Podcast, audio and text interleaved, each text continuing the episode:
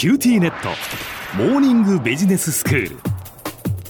今日の講師はグロービス経営大学院の芹沢総一郎先生です。よろしくお願いいたします。よろしくお願いいたします先生これまで4回にわたって愛知にある藤井金型という町工場の例を通して、まあ、環境の変化に対してどうやってその中小企業の経営者というのは改革を進めていったらいいのかどんなふうにこう考えていったらいいのかというのをお話しいただきました、えー、今日はその4回を、えー、まとめていただきたいと思います。よろしくお願いいたします。はい。最終回はですね組織変革をするには順序があるということですね。あの具体的に8つのステップがあるという、その話をしたいと思います。うん、えー、特にその変革というのは最終的に社員の方のやっぱ意識が変わり、行動習慣が変わり、それが新しい戦略を実現できて、実行できて、結果が出せるということですね。はい、ですから、いかにこの社員の意識がうまく変わっていけるかっていうところがポイントなんで、そこにちょっとフォーカスした最後、ステップをですね、お話をしたいと思います。はいコッターというですね、これの変革事例をたくさんこう研究してきた方がいらっしゃるんですが、その方が整理した変革には8つのステップがあるという考え方ですね。うん、えーと、今回の藤井金型の藤井社長のですね、この働き方改革の導入を当てはめてご説明したいと思います。はい、まず一つ目のステップは危機意識を高めるということです。うん、えっ、と、人間というのは基本的にですね、現実から目を背けたがる。で、変化を嫌う、こういう傾向があります。ですから、まずは社員に厳しい現状をしっかり直視してもらう。これがやっぱ必要なんですよね。はい。藤井金型の場合にはですね、コロナショックによって業績低迷をしたということをちゃんとやっぱ数字で徹底的にやっぱ周知したということ。うん、そして、その危機に対する緊急社長メッセージっていうのをですね、まあ、しっかり配布し、しっかりコミュニケーションしていったと。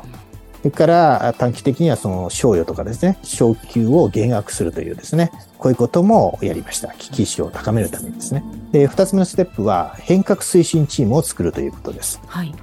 よくあの、組織はですね、262にこう分かれるっていうんですよね。はい。新しいことを始めるときにですね、反対派がだいたい2割、賛成派が2割、そして無党派層っていうんだから中間層が6割、こんな感じなんですよね。で、こういうときに、まずやはり大事なのは、ネガティブ派にフォーカスするんではなくて、まずはポジティブ派の2割を取り込むってことがですね、あの、大事だって言われています。なるほど。で、今回あの、藤井金型の場合ですね、まずはその、あの、ナンバー2の役員と方向性を合わせたそのチームを作ってですね、その後、幹部メンバーに対して意識確認をして、まず賛成を把握して、このチームに抱き込んだということをしました。ええで、始まる段階では反対派に対してはですね、まあ適正な距離をとって、まあ生還すると。無理に刺激をしないということをですね、あえて藤井社長は取ったんですよね。で、次の三つ目のステップは、適切なビジョンを作るということです。で、ビジョンというのは、あの、将来のありたい姿ですから、えー、夢、ワクワクするもの、そういうものをやっぱ掲げるってことが大事だと言われています。で、かつそれを実現できるとですね、あの、社員にもやっぱメリットがあるってことをいかにこう感じてもらうかってことがポイントになりますね。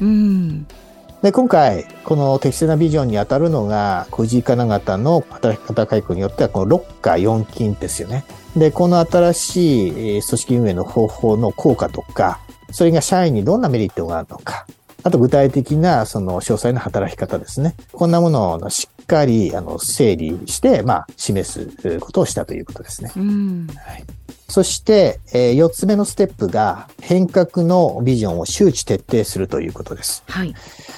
で、今回の事例で言うと、まさに今申し上げたその6課4金の内容と、まあ、将来の布石の説明ですね。うん、これがこの将来のその経営にどうつながってくるのかというところですね。こういうこともしっかり資料にまとめて、社長自ら各問で説明したり、うん、非公式の場でもですね、まあ、社長自らですね、一般社員に話しかける、こういうような機会をたくさんあの設けました。それから、5つ目のステップが、社員の自発的な行動を促すということですね。うん、はい。で、まあ、ここがまさに変革の難所でもあり、ポイントでもあると言われています。まあ、従業員が自分でこう考えて動くように、まあ、持っていかないといけないっていうことですよね。そうです。で、今回のあの、藤井金型の場合ではですね、この1年間の、あの、テスト期間を設けてね、まずトライアルで、この6回4金をやるということをしました。で、ここで社員自らですね、いろいろ工夫してもらうということですね。これだと決めつけないで、ある程度こう、柔軟性を持たせながらやってもらって、まあその中であの、うまくいかないことも当然あるわけですよね。そういう、まあ多少失敗しても、あの、決して、あの、責めることをしないで、逆にどんどん新しいことにね、新しいやり方にチャレンジしてもらうと、挑戦してもらうと。で、それに対してしっかりこう褒めるということをですね、藤井社長はやられたということなんですね。はいで、次、6つ目のステップです。6つ目はですね、短期的な成果を生むということです。うん、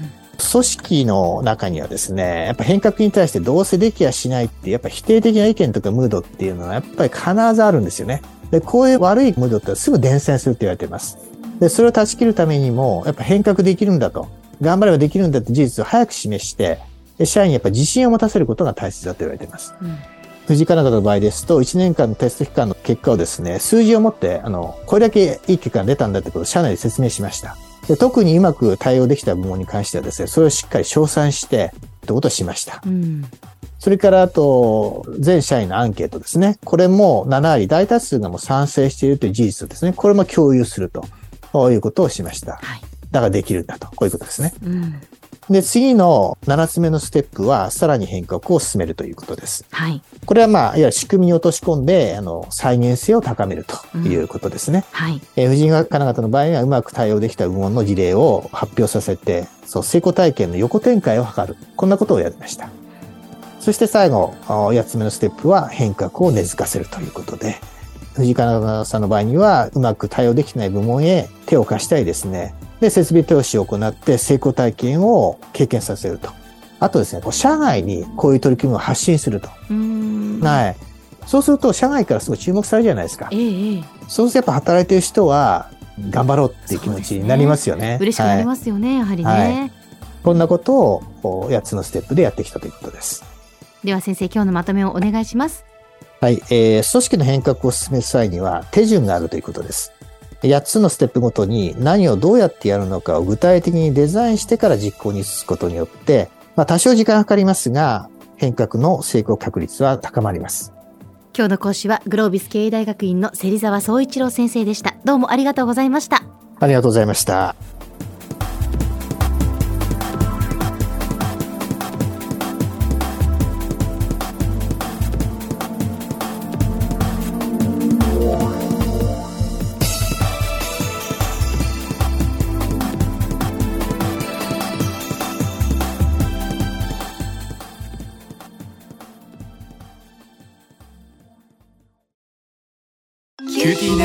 ビビックにしてから毎日必ず実家の父と母からビデオ電話がかかってくる。元気？で毎日だからそう変わんないよ。痩せたか？で毎日だからそんなに変わってないって。